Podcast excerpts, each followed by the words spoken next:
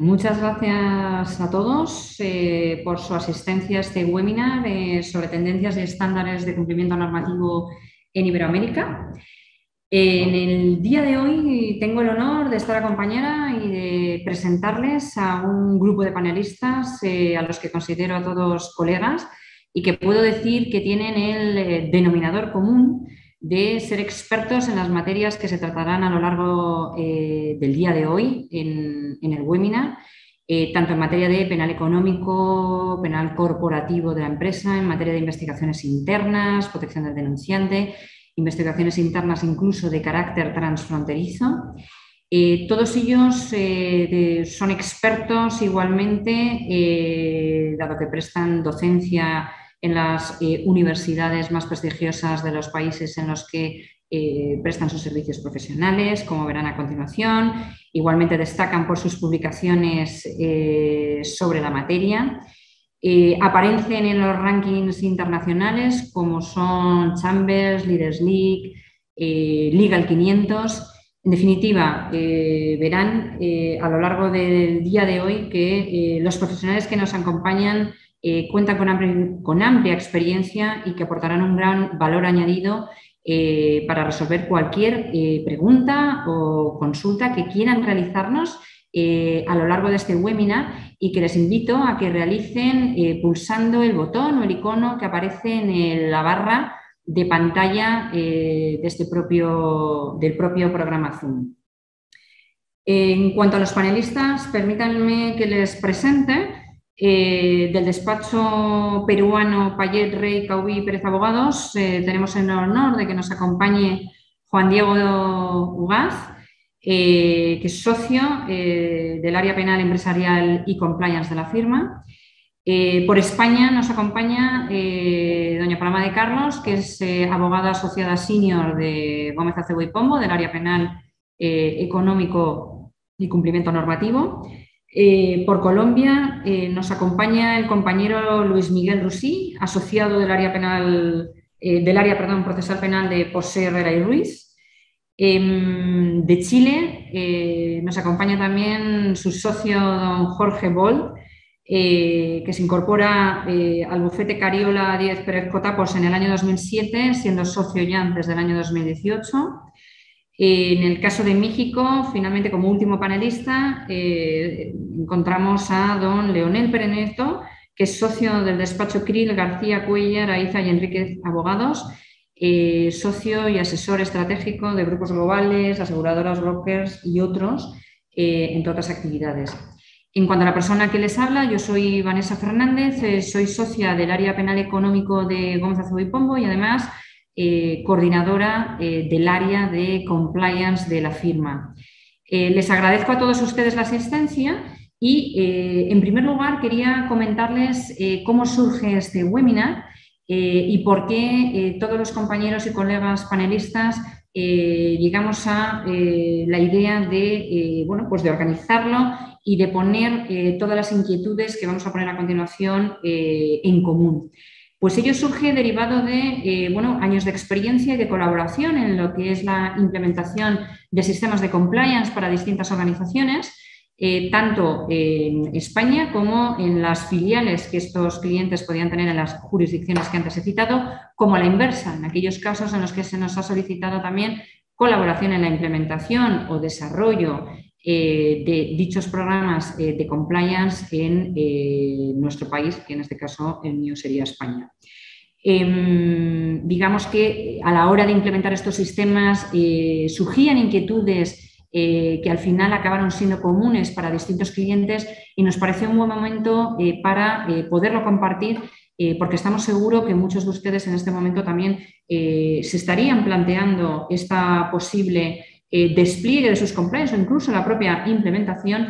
Eh, y lo que vamos a tratar es de abordar eh, las cuestiones que estimamos que son más importantes desde tres bloques principales.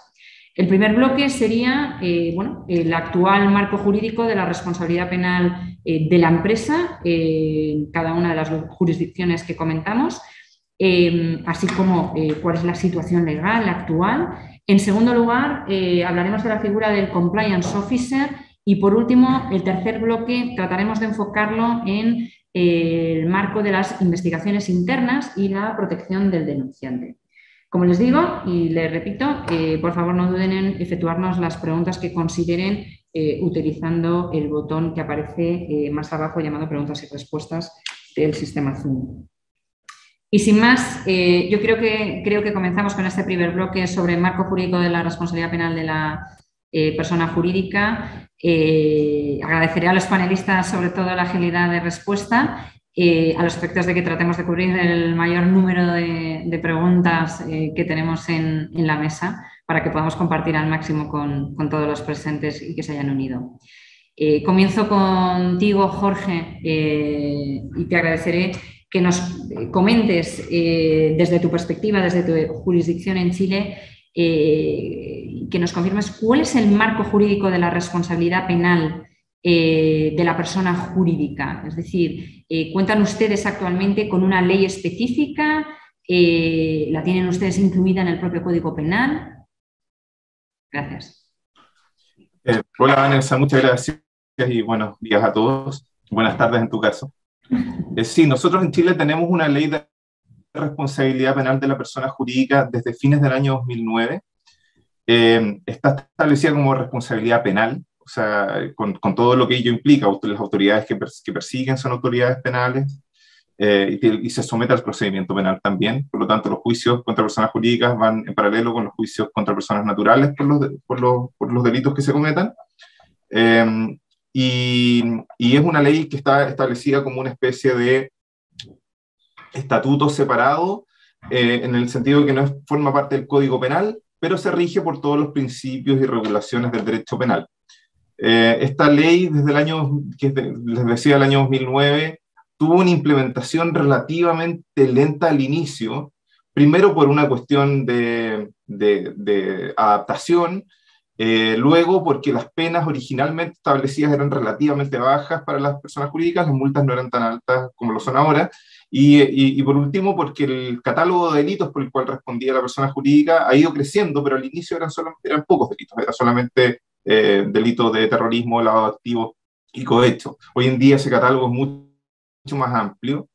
Eh, hace un año atrás tuvimos por primera vez una condena relevante en materia de responsabilidad penal de personas jurídicas, en un caso de bastante connotación pública en Chile, se condenó a una sociedad porque tenía un modelo de cumplimiento, pero que no estaba siendo implementado y no, no, era bien conocido dentro de la compañía y se consideró que por lo tanto esta empresa respondía. Y la tendencia es a que esto siga creciendo. Tenemos un proyecto de ley de delitos económicos que, que, amplía sustancialmente el catálogo de delitos y que contiene una regulación mucho más sofisticada. Probablemente sea ley en un tiempo más relativamente indefinido, pero por lo menos deberíamos, apuntamos hacia allá, hacia, hacia hacer todavía más intensa y sofisticada la persecución de las personas jurídicas. Muchas gracias. En el caso de México, Em, eh, ¿Cómo está esta cuestión, Leonel? Es decir, es una, eh, ¿cuál es la realidad? Eh, estamos hablando como en el caso de Chile, en el que efectivamente estamos hablando de una responsabilidad penal de la persona jurídica. En su caso hablamos de una responsabilidad también penal, administrativa. efectivamente existen sanciones ya por los juzgados correspondientes. ¿Cuál es la realidad que nos encontramos en México? Sí, es una realidad en nuestro caso, la responsabilidad de la persona jurídica eh, se, empezó a tener efecto eh, legal eh, a partir del 2016. Entonces, realmente, si descontamos los dos años de pandemia en que las investigaciones se alentaron bastante, no es tanto tiempo que, que hemos tenido la figura. Lo que, lo que sí es que si hemos visto imputaciones en contra de personas jurídicas en carpetas de investigación, eh, pero no hemos visto eh, vinculaciones a proceso ya, eh, por lo menos en, procesos relevantes o en contra de, empresas relevantes, donde ya se esté proponiendo una, pena en concreto por, hechos concretos ante un juzgador. ¿no? Entonces, ha, tardado en despegar la figura. Otra vez sí se está viendo cada vez más en, el proceso de investigación ante las fiscalías en, materia, en materia de delitos fiscales. ya es un, elemento común ver a la, imputación de la persona jurídica por parte de los fiscales que están persiguiendo delitos impositivos. y, y como tú dices, hay también una figura que surgió más o menos por esas épocas, en 2017, que es la responsabilidad administrativa de la persona jurídica, eh, específicamente por situaciones de, corrupción, donde es la persona jurídica la que es sujeta de, imposición de, multas, de inhabilitaciones y demás, y son dos procesos que pueden coexistir en paralelo, ¿no? Entonces eso es interesante eh, y también hemos visto ya algunos desarrollos en ese, en ese campo. Eh, cuando dices que pueden simultanearse, simplemente por aclarar, eh, decimos que en México cabe una suerte de responsabilidad administrativa por una vía y respecto de determinada tipología de materias o, digamos, áreas, y por otro lado, también cabría llegar a una imputación penal de la compañía, aunque parece que por el momento no se esté juzgando en este sentido, sino... Es correcto. Es, correcto. Puedes tener dos, dos, procesos que se desarrollan en paralelo con resultados independientes. Eh, eh, puede, puede darse una, una, sentencia en materia penal en contra de la, la, persona jurídica y no administrativa o viceversa.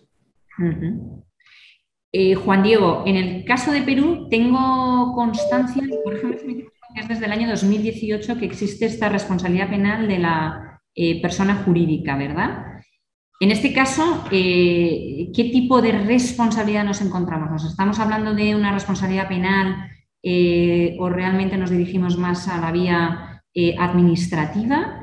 Y en su caso, y ya le hago la pregunta, Em, se está sancionando, es una realidad que efectivamente nos encontramos con sanciones o se queda en un ámbito de fiscalía o de autoridades, como nos comentan los demás colegas.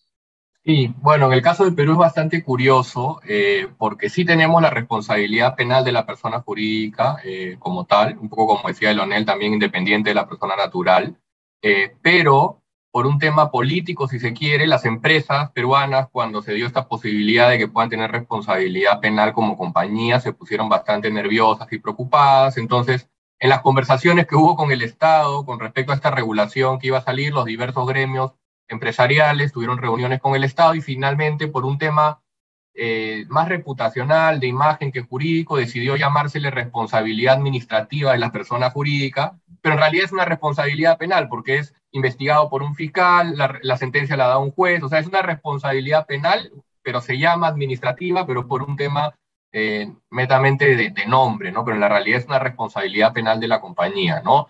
Y al día de hoy, eh, si bien ya la norma está vigente y existen ciertos delitos por los cuales una empresa podría tener responsabilidad penal en Perú, no tenemos todavía un caso eh, que esté en trámite contra una persona jurídica eh, al día de hoy, ¿no? Pero podría suceder en cualquier momento porque la ley ya está vigente. Quiero yo, decir, eh, Juan Diego, que eh, digamos que se estén llegando, que no llegan al juzgado o a sentencias finales porque se llegan a acuerdos previos con la Fiscalía y existen esta posibilidad, o porque en sí no se está dando esa imputación como tal. Sí, yo creo que como es todavía algo realmente novedoso, eh, los fiscales aún no han preferido no implementar esta responsabilidad que lo podrían hacer y están prefiriendo todavía seguir con el modelo antiguo que es perseguir a la persona natural, pero también poder incluir a la persona jurídica dentro del proceso. El tema es que al final del día la responsabilidad penal es prácticamente similar a la que ya tiene o podría tener hoy en día una persona jurídica que es incluida a un proceso penal de uno de sus funcionarios. La única diferencia sería que hoy en día esa responsabilidad es accesoria, porque si el funcionario es, no es sentenciado, la empresa no tendrá consecuencias. Sin embargo, este nuevo proceso son procesos independientes, como explicaba Leonel, ¿no? Entonces, una, la persona natural puede ser sentenciada y no necesariamente la jurídica, ¿no? Que puede tener una cierta eh, similitud con la, con la de España. En tu caso, eh, Paloma, eh, Creo que estás conectada, ¿verdad? Sí, disculpa. eh, de qué tipo de responsabilidad nos encontramos en España. Yo creo que es eh, bastante similar en cuanto finalmente a la posible sanción que puede ocurrir o que se puede producir de la persona jurídica de la persona física, ¿verdad? ¿Dónde nos encontramos ahora? Nosotros pues tenemos recogido en el propio Código Penal el régimen de la responsabilidad penal de la, persona jurídica, que va eh, de la mano eh, absolutamente en los procedimientos penales de la de la responsabilidad de las personas físicas que hubiesen podido eh, participar en los hechos investigados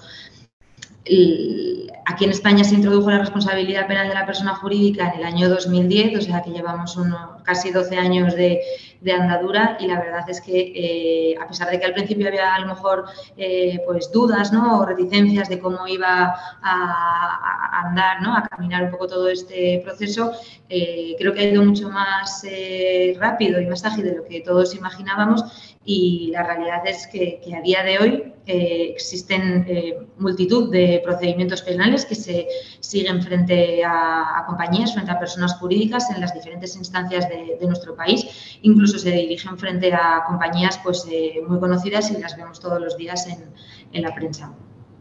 Y efectivamente se está condenando a estas empresas, es decir, que si finalmente... Eso es Sí, el catálogo cerrado de, multas, perdón, de sanciones de, que se pueden imponer a, la persona jurídica, parece que la peor sería pues, la disolución de la compañía. Todavía no hemos visto ninguna que se haya efectivamente eh, impuesto, pero eh, se han eh, impuesto multas que, al final pues, son tremendamente gravosas para las compañías que conlleva necesariamente pues, la disolución muchas veces de, de ellas en la práctica, ¿no?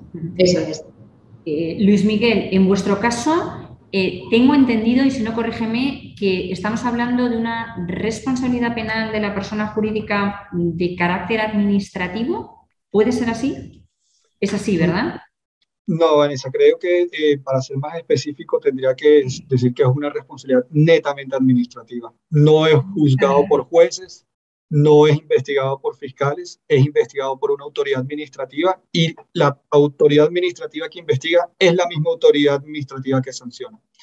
Luego, en Colombia lo que tenemos es una responsabilidad administrativa no penal.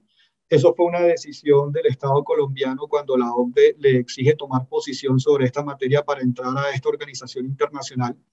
Y en Colombia tenemos eh, todavía unos fundamentos atávicos, desuetos, un paradigma de cárcel en donde se piensa que el derecho penal y la responsabilidad penal solo se relaciona con la cárcel, con la pena de prisión. Y en ese sentido no se entiende una responsabilidad penal de la persona jurídica. Por eso se toma posición por una responsabilidad administrativa que existe en Colombia desde hace unos seis años, pero que todavía no ha tenido gran desarrollo. En seis años de operación hemos tenido nada más dos decisiones en esta materia. Y en cuanto eh, a los sistemas de compliance, eh, sin perjuicio que sea una responsabilidad netamente administrativa, eh, los sistemas de compliance se configuran dentro de esa propia, digamos, regulación también como susceptibles de atenuar de algún modo la responsabilidad de las compañías o no se prevé. Por supuesto que sí, en la misma ley donde se creó la responsabilidad administrativa, se creó el compliance en Colombia y se toma como un mecanismo de graduación de sanciones y de defensa en esos procesos sancionatorios. De hecho, son criterios muy importantes en uno de los dos casos que en Colombia se dieron. Son criterios muy importantes para tomar decisiones. Uno de esos casos fue una responsabilidad por sucesión. Una compañía compra a otra empresa, esa empresa que fue adquirida había cometido un acto de corrupción y la compañía adquirente termina sancionada. Con ese compliance se logró graduar esa sanción con la debida diligencia que trae, que tuvieron que hacer para adquirir esa compañía. Entonces sí es importante este tema del cumplimiento para eh, defenderse de estas sanciones. Por tanto, podemos confirmar que efectivamente, incluso en el marco administrativo, eh, sí que nos estamos encontrando en Colombia sanciones administrativas frente a la persona jurídica, digamos, derivada de su propia responsabilidad. Eh, y además, o sea, porque tienen casos, ¿no? Eh, y le iba a preguntar, en relación con estas sanciones, estas, y, bueno, y que el, compliance, por supuesto, que tiene valor a los efectos de atenuación de esa responsabilidad. Y en estas sanciones, eh, ¿pueden conllevar en algún caso medidas que puedan llegar hasta eh, la disolución de la entidad, el cierre? ¿O realmente esto no estaría previsto y nos vamos más a cuestiones económicas? La ley no contempla la liquidación de las sociedades como sanción, no existe esa pena de muerte para las personas jurídicas, pero sí existen unas sanciones económicas, como decía Paloma, que son de tal entidad, de tal envergadura, que simplemente dan el traste con cualquier operación económica. Son sanciones que pueden llegar a los 50 millones de dólares. Eh, ¿Vuestro sistema de compliance eh, tiene unos requisitos mínimos? Eh, o realmente estamos hablando de una suerte de autorregulación en materia de compliance, de cumplimiento normativo, de estándares internacionales, o realmente vuestra norma recoge eh, cuáles podrían ser esos requisitos? La norma recoge unos requisitos. Está basada en un modelo de responsabilidad que es una regulación autorregulada, de tal manera que el Estado le entrega a las empresas privadas un piso mínimo, unos principios mínimos que deben cumplir y asimismo le da un amplio grado de autorregulación y autodeterminación. Luego es una mezcla de las dos cosas. Nos dicen unas cosas que tenemos que cumplir como mínimo, pero finalmente sí hay un amplio grado de autorregulación con base en el perfil de riesgo de cada compañía. Y simplemente en el marco administrativo, porque era una pregunta que nos están haciendo en el propio chat, eh, en su caso es una responsabilidad administrativa. Eh, requiere, eh, para poder sancionar a la empresa que previamente se haya eh, configurado o determinado la responsabilidad, disculpen, la responsabilidad de la persona física.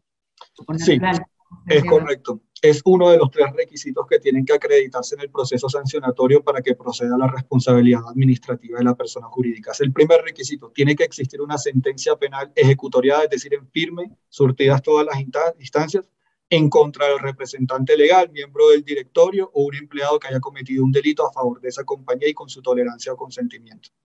Ajá.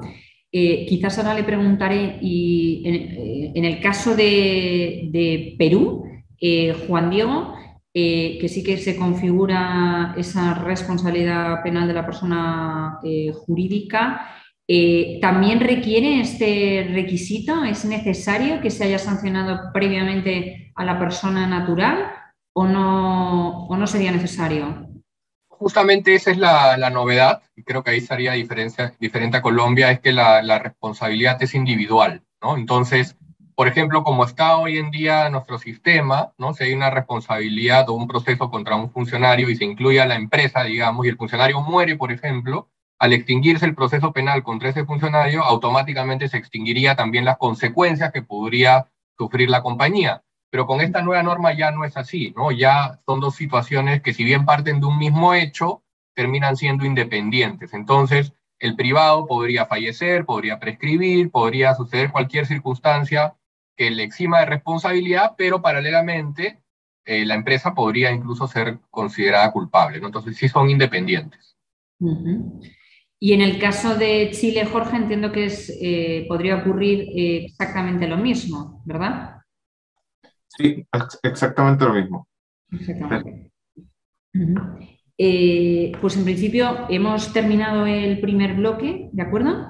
y si les parece, hemos contestado incluso las preguntas que nos realizaban desde el propio chat. Podemos pasar al segundo bloque, si les parece que sería la figura del compliance eh, officer y eh, bueno, pues cuáles son esas tendencias actuales en sus jurisdicciones. Eh, si te parece bien, Jorge, ya que estás en pantalla, comienzo contigo de nuevo. Em, digamos, cuando ustedes están desplegando un sistema de compliance, digamos que les viene impuesto desde alguna multinacional, desde algún grupo que ya lo tiene configurado en otro país, Em, por ejemplo, en este caso España, eh, les plantea dificultades eh, el hecho de que, o sea, de acuerdo con su legislación local, eh, la realidad es que les imponen normalmente que sea a nivel corporativo. ¿Existe algún requisito local para que efectivamente el compliance officer tenga conocimientos locales o que el compliance officer tenga que estar domiciliado en Chile? Eh, ¿Cuáles son, eh, digamos, las circunstancias y, dificultades que se encuentran en este, en este sentido? Sí, es un, es un gran problema, un gran tema con las multinacionales, porque el, la ley no regula eh, el domicilio ni la nacionalidad del encargado de prevención, más bien se encarga de señalar que tiene que ser una persona independiente, que tenga un grado de independencia que tiene que ser a su vez designado y dotado de medios y facultades por parte de los administradores de la compañía. Y eso es más o menos todo lo que se dice. Eh, entonces, las variables para identificar cuando uno eh, no, designa a alguien internamente o alguien de afuera, de afuera en dos sentidos, de afuera de la compañía absolutamente o a veces afuera de Chile, digamos, pero, pero que proviene de, de la matriz. Eh, dependen un poco del tipo de operación específica que se haga, del tamaño de la compañía, de qué tantos, qué tantos empleados hay en, nuestro caso en Chile. Eh, a veces hay, son compañías que tienen en Chile dos empleados o tres personas y, y es difícil designar dentro de ellos a un oficial de cumplimiento que, son, que al mismo tiempo sea independiente y en ese caso conviene tener a alguien externo.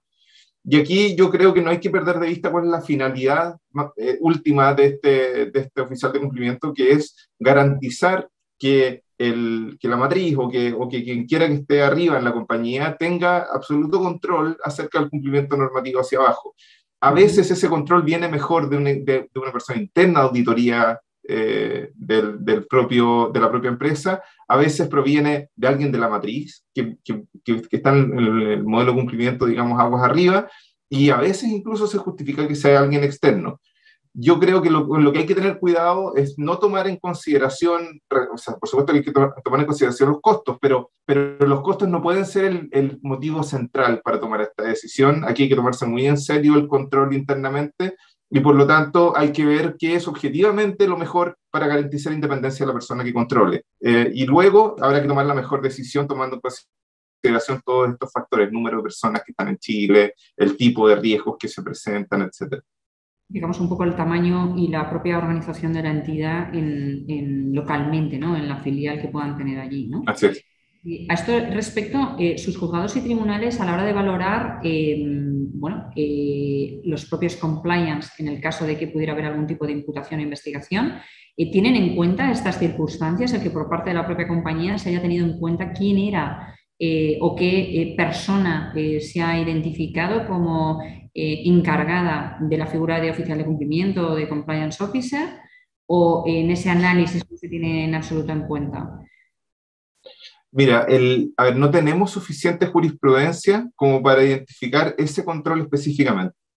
Ajá. Pero, pero lo que sí, hay, no, no, las luces que nos han dado por ahora, por lo menos las investigaciones que han habido, no necesariamente sentencias, pero también la forma en que investigan los fiscales, las luces que nos han dado es que son que eh, lo relevante es tener un modelo de cumplimiento que sea lo más eficaz posible y lo más vivo posible, lo más, digamos, dinámico, que esté realmente funcionando.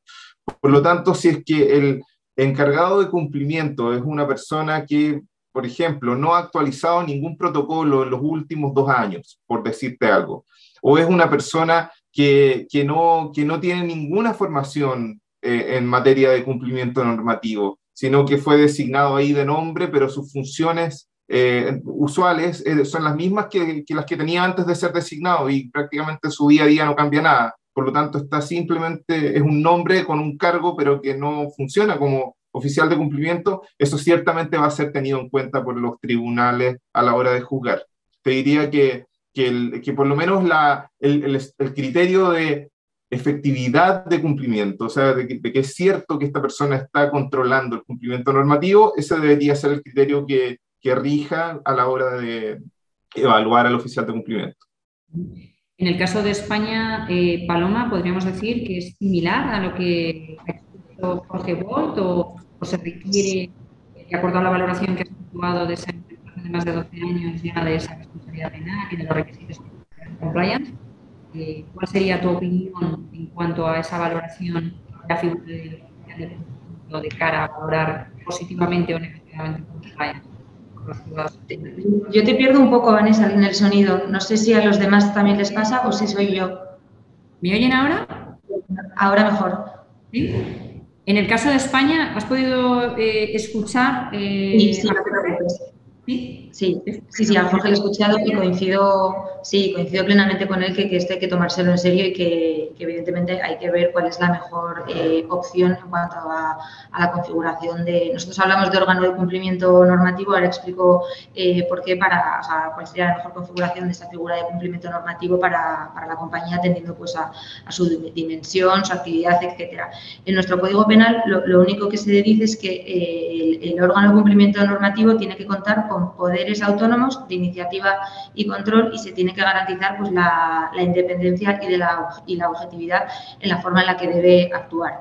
Es verdad que al inicio del establecimiento de la responsabilidad penal de la persona jurídica, la tendencia era a internalizar eh, en las compañías la figura de, compliance officer o de órgano de cumplimiento normativo, porque en España cabe la posibilidad de que esta figura eh, esté compuesta por, varias personas y, se reúnan en un, órgano colegiado. Pero em, tras esa evolución que comentaba en estos últimos 10 eh, años, en mi opinión, yo creo que las compañías han eh, ido viendo cómo eh, el día a día de la función de cumplimiento normativo genera una alta carga de trabajo, además de todas las investigaciones internas pues, que se han ido, eh, que, se tienen que realizar, evidentemente, fruto del uso de los canales de comunicación y denuncia. Con ello quiero decir que la tendencia que estamos observando actualmente es a contar con el apoyo de un tercero externo eh, y que sea eh, experto eh, en, la materia. A lo mejor en únicamente las tareas del día a día, en todas, solamente las investigaciones internas, como decía Jorge, pues atendiendo un poco a, las necesidades de la compañía y viendo qué es lo, que mejor le puede, necesitar en ese momento. Juan Diego, en Perú eh, es cierto que debe reunir la figura de compliance officer unos determinados requisitos, está configurado para eh, determinada tipología de compañías. Eh, ¿Qué es lo que nos puedes informar en relación con esta, esta cuestión? Sí, bueno, en Perú uno de los requisitos, digamos, que se exigen para que se la empresa pueda tener un modelo de prevención debidamente implementado y que pueda servir para eximirla de responsabilidad eventualmente, uno de los cinco requisitos es que la empresa tenga un oficial de cumplimiento. Entonces ya de por sí tenemos que, si la empresa va a querer utilizar el modelo de prevención para eventualmente ser eximido de responsabilidad penal, sí que va a tener un oficial de cumplimiento. Lo que no dice la norma específicamente es si tiene que ser una persona de educación, a dedicación exclusiva o no, pero generalmente cuando es una empresa de gran envergadura, como comentaba Jorge, eh, se suele poner una persona de dedicación eh, exclusiva. Eh, y en cuanto a los lineamientos o los requisitos, son bastante generales los que señala la norma. Se dice que tiene que ser una persona que conozca la organización, que tenga experiencia laboral, que sea honesta, con principios éticos y de alguna forma que tenga cierta solvencia económica para supuestamente no estar este, tentado, digamos, para algún acto indebido, pero son lineamientos generales que nos dice la norma, pero sí que se requiere la presencia de este oficial de cumplimiento, ¿no? Y le iba a preguntar, eh, al hilo de lo que, de lo que has comentado, eh, a la hora de eh, realizar imputaciones, ¿les consta ahí en Perú el que se haya procedido a imputar a la figura del compliance officer por indebida ejecución de su labor, eh, en relación con el desarrollo de sus funciones, eh, ¿le consta? ¿Existe? Sí existe un delito específico en el Perú para el caso de lavado de activos en particular, donde ahí sí que las empresas de ciertos rubros están obligadas a tener un sistema antilavado y están obligadas a tener un oficial de cumplimiento. En esos casos en particular, sí hay un supuesto delictivo contra el oficial de cumplimiento cuando no, valga la redundancia, cumple bien con su trabajo y como consecuencia de eso se le filtra algún tema de lavado de activos, sí que hay responsabilidad penal. Pero para el tema de la responsabilidad de las personas jurídicas en particular y el tema del compliance anticorrupción, al día de hoy no existe todavía un delito penal para el compliance officer en temas de, corrupción. ¿Por qué? Básicamente porque no es obligatorio el compliance anticorrupción. En cambio, el lavado activo sí que, sí, que es obligatorio. Entonces, esa es la diferencia. Entonces, al día de hoy no hay ese delito, lo cual no quita que eventualmente podría ser implementado, ¿no? Como sucede en el caso del lavado de como te comentaba. O que se le pueda exigir algún tipo de responsabilidad individual con motivo de determinados actos ¿no? ilícitos, imagino, ¿no? sí, o se le podría equiparar algún otro tipo penal, ¿no? Pero no hay un tipo penal específico por el tema de compliance anticorrupción al día de hoy, ¿no? Gracias. Eh, Luis Miguel, en Colombia le iba a preguntar, nos hacen una consulta al respecto de la posibilidad de si, existiendo un comité de ética en la organización, esta figura del compliance officer podría, digamos, simultanear o formar parte también de este, este órgano. Sí, sí es, posible que el oficial de cumplimiento haga parte de un comité no estatutario, y como puede ser un comité de ética.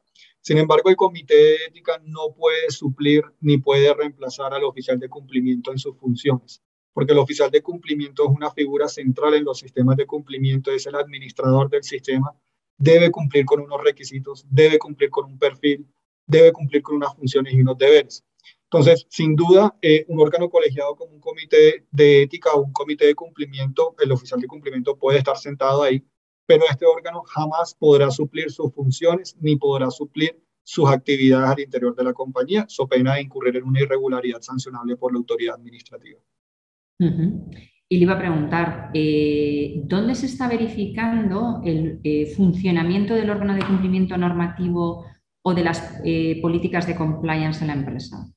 preventivamente en la vía administrativa, eh, sin que exista una denuncia penal de por medio, o posteriormente eh, en el marco de una investigación penal? Más que todo desde el punto de vista preventivo. Eh, el enfoque que tienen las autoridades para determinar el nivel de cumplimiento de las compañías es el formal, determinar que cumplan con los requisitos mínimos de la, de la normatividad para cumplir con estos programas de cumplimiento operativos y también hay una parte ya después reactiva, pero eso solamente cuando se haya materializado un riesgo y entran las autoridades ya a investigar eh, desde el punto de vista sancionatorio Eh, aquí hay una pregunta específica para ti que nos están lanzando, que es, eh, a través de la Superintendencia de Sociedades, se exige a las compañías que se implementen los programas de transparencia y ética empresarial, de un lado, eh, y de otro lado eh, el cumplimiento de, la SAGRILAF.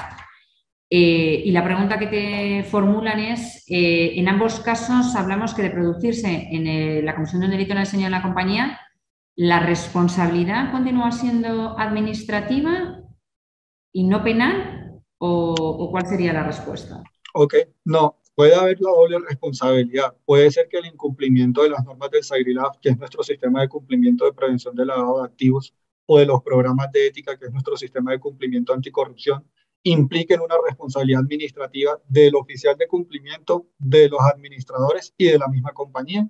Y asimismo, paralelamente, si se ha cometido un delito, pues aplicarán las reglas generales del derecho penal y podrán responder las personas individuales naturales por el delito cometido el oficial de cumplimiento en este sentido es una persona muy expuesta eh, a estos casos, por ejemplo, temas de lavado de activos o de omisión de control. Sin embargo, también hay que transmitir tranquilidad y esa responsabilidad penal por esos delitos siempre es dolosa, es decir, eh, técnicamente como se conoce con intención criminal. No existen delitos de lavado de activos o de omisión de control negligentes, imprudentes o culposos. Entonces, eso para transmitir tranquilidad a los oficiales de cumplimiento están expuestos a estos riesgos pero siempre tiene que ser una acción con intención criminal para que sea penalmente sancionable. Gracias. Eh, Leonel, en México, eh, ¿qué papel juega la figura del compliance officer? ¿Qué nos puedes decir al respecto? ¿Está profesionalizado? ¿No está profesionalizado? Eh, ¿Está en auge? Eh, ¿Qué nos puedes contar? Sí, mira, yo, yo, lo que te puedo decir en México, yo, la, figura del oficial de cumplimiento comenzó a desarrollarse, yo creo que incluso antes de que la legislación que ya te requiere tener un, programa de cumplimiento implementado eh, fuera debidamente desplegada por las, por las empresas. Entonces, yo lo que he visto es que al día de hoy, habiendo se dado este movimiento hacia profesionalizar oficiales de cumplimiento en México. El día de hoy que ya las empresas han cobrado conciencia, estamos hablando de cinco años después de la, implementación de la Ley General de Responsabilidades, que es la que te delinea eh, los estándares de funcionamiento de un programa de cumplimiento. A cinco años creo que tenemos una, plataforma, un eh, quórum de, de oficiales de, cumplimiento en México muy competente. Eh, desde luego hay ciertos aspectos en que se enfocan los oficiales de cumplimiento que sí requiere de ciertas certificaciones oficiales, por ejemplo, en temas de lavado de dinero, en el sector financiero, que las instituciones financieras deben de contar con un, con, un eh, oficial de cumplimiento que se enfoque a eso. Ahí sí eh, las certificaciones son importantes, pero también se ha dado todo un, todo un eh, foro de profesionalización de la, de la función a, la que, pues, que veo muy activa la, pues toda la, toda la población de oficiales de cumplimiento participando en ello. Y en el caso de, México, eh, ¿cómo lo ve? Estamos hablando de, eh, o cuál es su opinión, eh, hablamos más de compliance officers o oficiales de cumplimiento in-house, exclusivamente dedicado, pues, bueno, pues en el caso que es obligatorio para cuestiones de lavado de dinero que les pueda aplicar, o hablamos de apoyo de externos. su opinión es más que sea un in-house, un externo o con apoyo de un externo. Eh, e igualmente, si solo lo focalizaríamos hacia eh, oficiales de cumplimiento dedicados a prevenir la comisión de delitos, o digamos unos oficiales de cumplimiento algo más eh, que aborden mayor número de materias, que tengan funciones, digamos, de implementación de procesos y para garantizar esa prevención y detección previa de la comisión de delitos. ¿Cuál es su opinión? Sí, yo, la, veo la tendencia de contar con, con, oficiales internos. El, eh, yo creo que sea el, estándar de la ley para un programa de cumplimiento es bastante alto en cuanto a su eficacia. El, el, artículo 24 de la Ley de Responsabilidades Administrativas, que como comentaba en mi primera intervención, la, la, legislación administrativa en materia de corrupción ha sido la que que ha dado lineamientos más concretos y sí exige un programa de, cumplimiento bastante eficaz. Entonces, tener a un oficial de cumplimiento interno, si bien la ley no te exige eh, el contar con un oficial de cumplimiento, para, para cumplir con ese nivel de eficacia, eh, sin duda es una función que se requiere y, eh, e internalizar la función, pues es lo que te lleva a, a poder cumplir de sobra con ese, con ese criterio, ¿no? Y, y, y, ahora no he visto una tendencia que, eh, que, que, lleve al oficial de cumplimiento a tener una función más activa de ya perseguir los, los, hechos ilícitos dentro de la, empresa. Yo creo que todavía no damos ese paso. Creo que ahí sí es donde asesores externos normalmente intervienen. Eh, nos indicaba antes eh, Juan Diego, si no me equivoco, eh, que en el caso de su jurisdicción no existían requisitos sobre la dedicación exclusiva y que tuvieran que tener esta dedicación exclusiva. ¿no? En el caso de México estamos viendo figuras de compliance officer con dedicación exclusiva a pesar, digamos, que eh, pues hay una cierta lentitud o una cierta en cuanto a eh, condenar, ¿no? Eh, digamos, a la persona jurídica sobre en materia de, comisión de delitos. pero en este caso, ¿cómo lo ve? ¿Cuál es su opinión? Sí, como te decía, debido a que la ley no te exige contar con un oficial de cumplimiento, es una figura muy flexible, puede ser externo, puede ser interno. la clave es que que, el programa funcione, que funcione eficazmente y que tenga este, eh, hay un criterio en la ley que debe de haber una eh, revisión periódica y constante, ¿no? Entonces te lleva a pensar que una función externa o como se decía hace un momento, un comité de auditoría por sí solo no va a poder comprobar esa, esa revisión constante y periódica. ¿no? Entonces yo eh, veo que sí la tendencia otra vez es, es, es, es de, de, tener esa función interna y exclusivamente dedicado.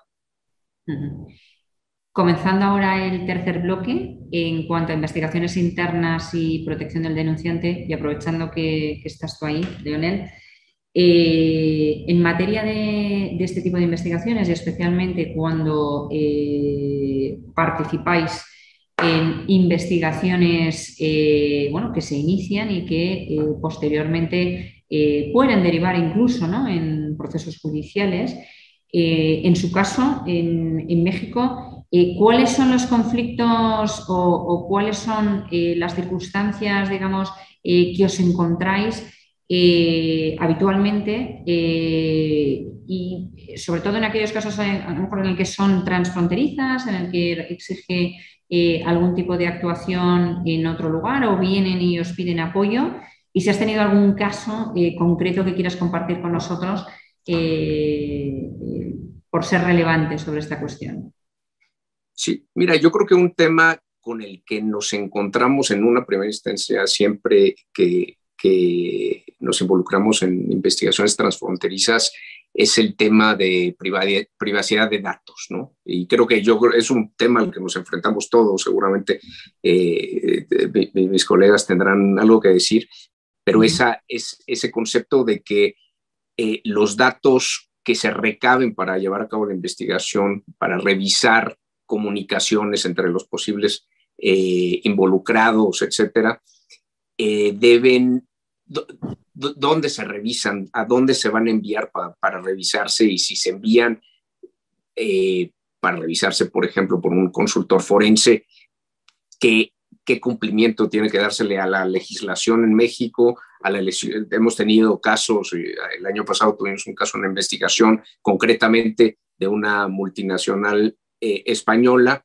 eh, europea, que, está, eh, que llevó a cabo una investigación con incidencias en México y la, la, pregunta de si los datos se revisan en España o en México y con qué normatividad de privacidad tendría que cumplirse, ¿no? Entonces, yo creo que, digo, para dejarlo ahí como, como un punto relevante, ese yo creo que es uno de los, de los temas que normalmente sorprenden y pueden adquirir una complejidad singular por todos los puntos de contacto de los, de los hechos. Y, creo que es, es un, un, tema muy relevante analizarlo desde un punto de vista regional. ¿Verdad? Efectivamente. efectivamente.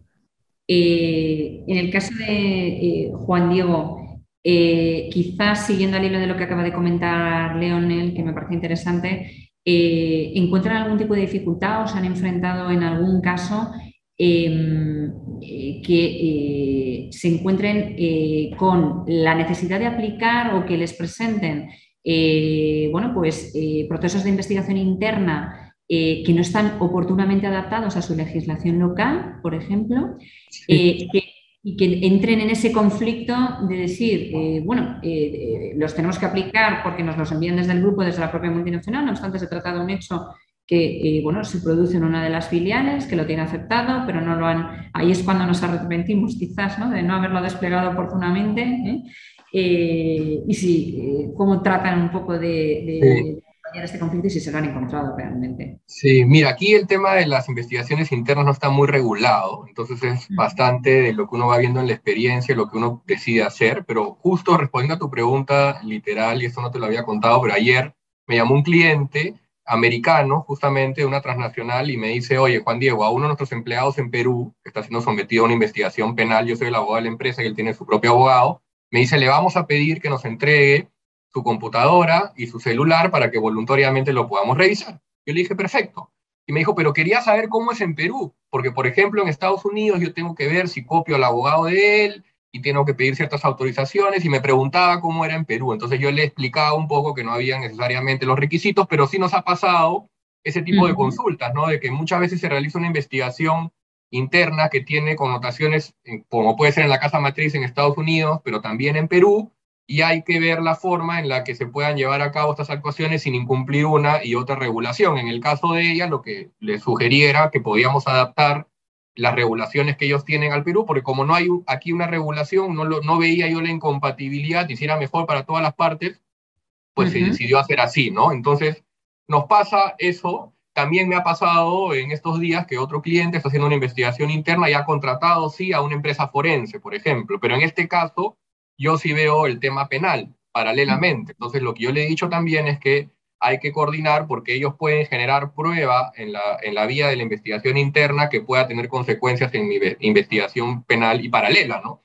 Porque a veces consiguen, me ha pasado, que en la investigación interna se consigue un testimonio del trabajador que dice, sí, yo cometí el delito, lo están grabando, él sabe que lo están grabando, yo cuando he presentado eso como evidencia al proceso penal, el trabajador dice, no, es mentira, me coaccionaron, me torturaron, entonces este, hay también esas problemáticas y hay que saber muy bien cómo hilar y enlazar lo que se hace en uno y otro lado, ¿no? También son algunas problemáticas que estamos viendo. En todo caso, tu opinión sería, eh, o cuál sería tu opinión, eh, mejor dicho, eh, al respecto de la importancia de efectivamente adaptar todos esos sistemas de compliance corporativos también a nivel local, ¿verdad? Para tratar de soslayar esa problemática o las posibles nulidades de evidencias que se hayan podido obtener y que luego nos las puedan, digamos, vetar ¿no? en los procesos que posteriormente pueda querer iniciar la empresa o incluso el propio trabajador a los efectos de defenderse ¿no? contra la misma. Correcto, correcto. Y en el tema de compliance es similar, ¿no? que también nos han pedido implementar a veces los eh, modelos de compliance internacionales al Perú, que también es algo que se puede implementar.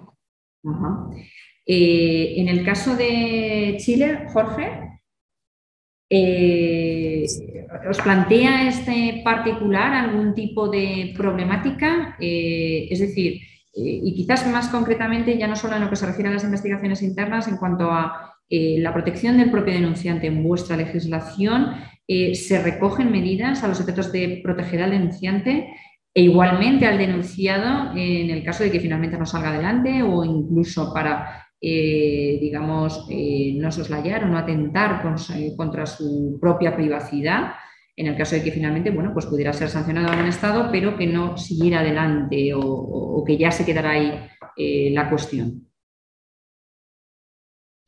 Mira, tenemos muy poca regulación sobre investigaciones internas. En materia laboral, laboral hay regulación sobre acoso laboral, pero, pero estamos hablando de los casos, digamos, que son que plantean tal vez menos riesgo para la compañía porque son casos de abuso, a menos que haya un ejecutivo eh, involucrado, pero normalmente son temas eh, que, pueden ser resueltos por la propia inspección del trabajo y muchas empresas hacen eso, lo externalizan, lo envían a la inspección del trabajo para que sea la propia inspección del trabajo la que revise y, y, dé indicaciones acerca de cómo ir.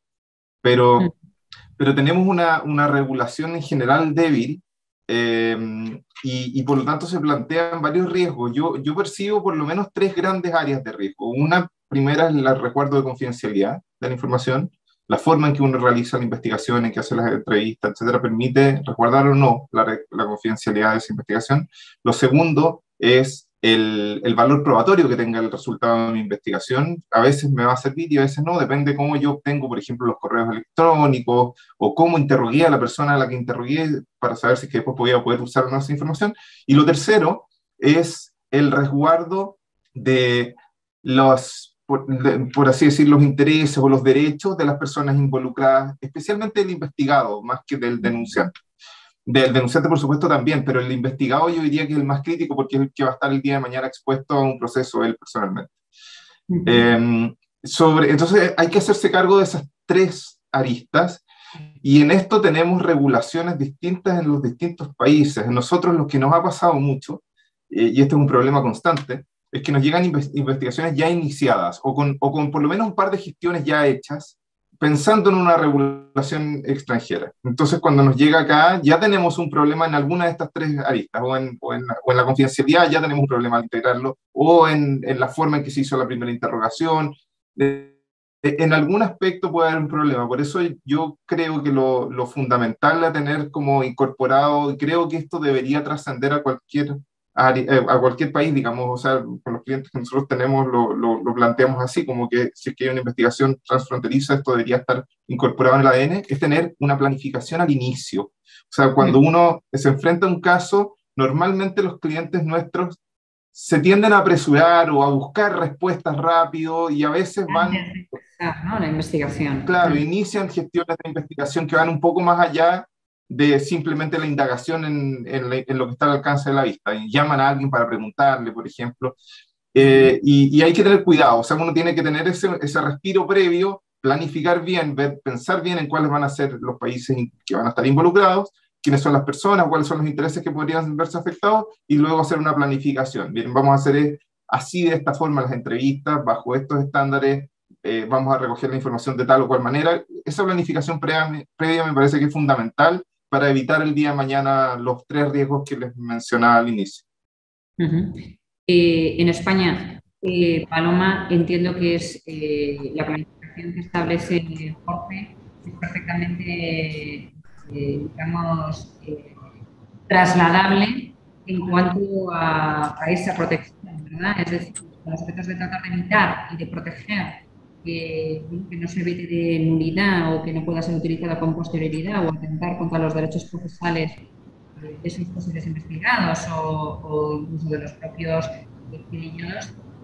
¿Me escuchan? Muy bajito, pero, pero te, yo te escucho. Eh, y por tanto, eh, te pregunto, ¿sería igual? Es decir, ¿este planteamiento sería positivo? ¿Cierto? Sí, sin duda.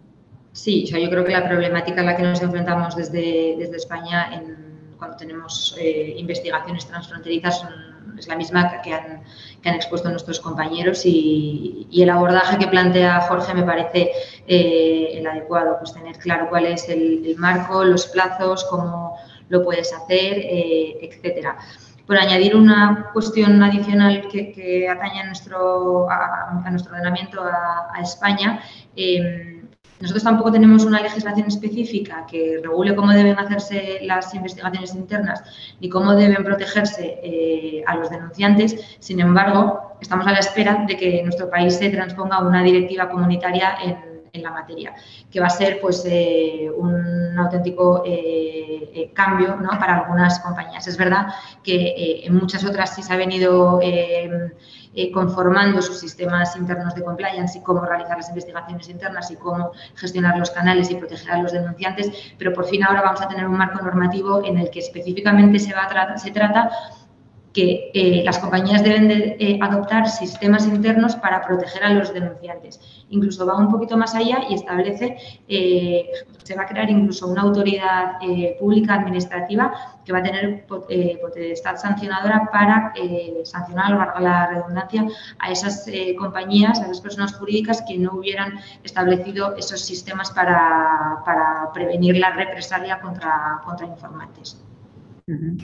Y en estos minutillos que nos quedan, eh, sí me gustaría escuchar eh, a Luis Miguel, especialmente en una cuestión que me interesa mucho y es eh, en cuanto a la posibilidad de utilizar estas investigaciones internas eh, por parte de la empresa a la hora de luego formular eh, las posibles acciones judiciales contra aquellos que eh, se pudiera haber determinado o constatado que pudieran haber cometido algún tipo de irregularidad en el marco o contra la misma y en el marco del ejercicio de sus funciones en la entidad. ¿Y cómo estaría esto regulado, Luis Miguel, en su jurisdicción?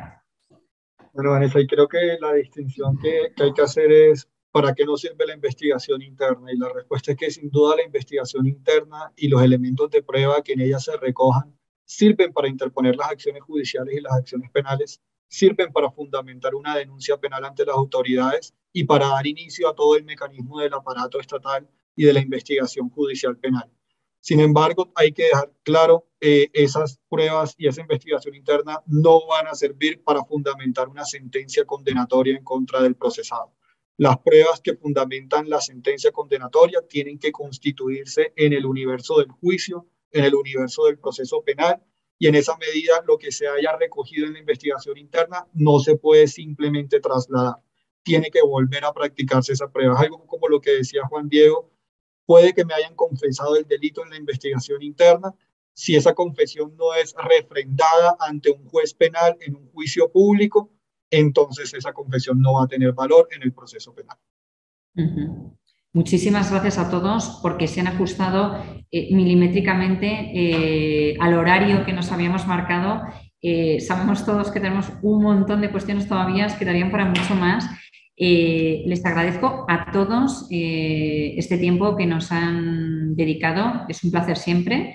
Y quería arrojar una última pregunta, por si quieren hacer una ronda rápida eh, digamos, como pregunta de cierre, ¿no? Eh, y que nosotros nos planteamos y que siempre nos planteamos cuando les llamamos, eh, igualmente cuando ustedes nos llaman a los efectos de, colaborar en distintas implementaciones o despliegues, ¿no? Y es, compliance sí, sigue siendo una realidad, es un futuro, es el presente, ha venido a quedarse, o consideramos que sigue siendo una quimera y que cada uno espero que sea honesto en cada una de sus jurisdicciones. Eh, y por tanto, bueno, pues no se le está dando la importancia que todos, que, yo creo que todos compartimos que efectivamente se le debería de dar. Muchísimas gracias a todos ¿eh? por la asistencia e igualmente a todos aquellos que han estado en Zoom. Ahora les dejo paso para que puedan hacer este, eh, vamos, que puedan formular su opinión. Y agradezco a todos los asistentes. Esperamos haber contestado a todas las preguntas, o por lo menos esta moderadora así lo ha intentado.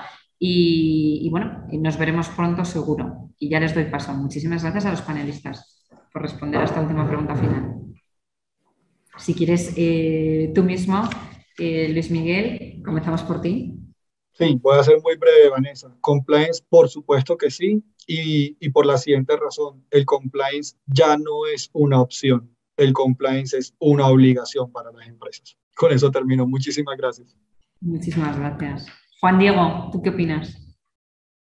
En la misma línea, eh, yo creo que, al menos aquí en el Perú, creo que llegó para quedarse. Eh, veo que pese a, a, que nuestros empresarios suelen ser más reactivos que preventivos, hoy en día está, está inculcándose bastante esta idea de que hay que prevenir y que pueden ser muchos los beneficios a futuro para la compañía, así que yo creo que compliance sí y cada vez más.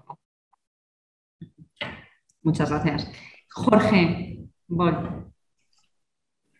Sí, yo lo mismo que, ya han dicho, la verdad, lo que dice Luis Miguel me representa. Tal vez iría todavía un paso más allá solo por provocar. Diría que el compliance no es algo que uno, eh, que solo deba, deba eh, tener intención de establecer a regañadientes, sino que hay que desearlo realmente. O sea, las compañías van a tener que tener un ánimo, no sé si cambiar porque hay algunas que ya lo tienen, pero tener el ánimo proactivo de dar cumplimiento a estos estándares y normativas que hoy en día son, digamos, exigencia mínima de los estados.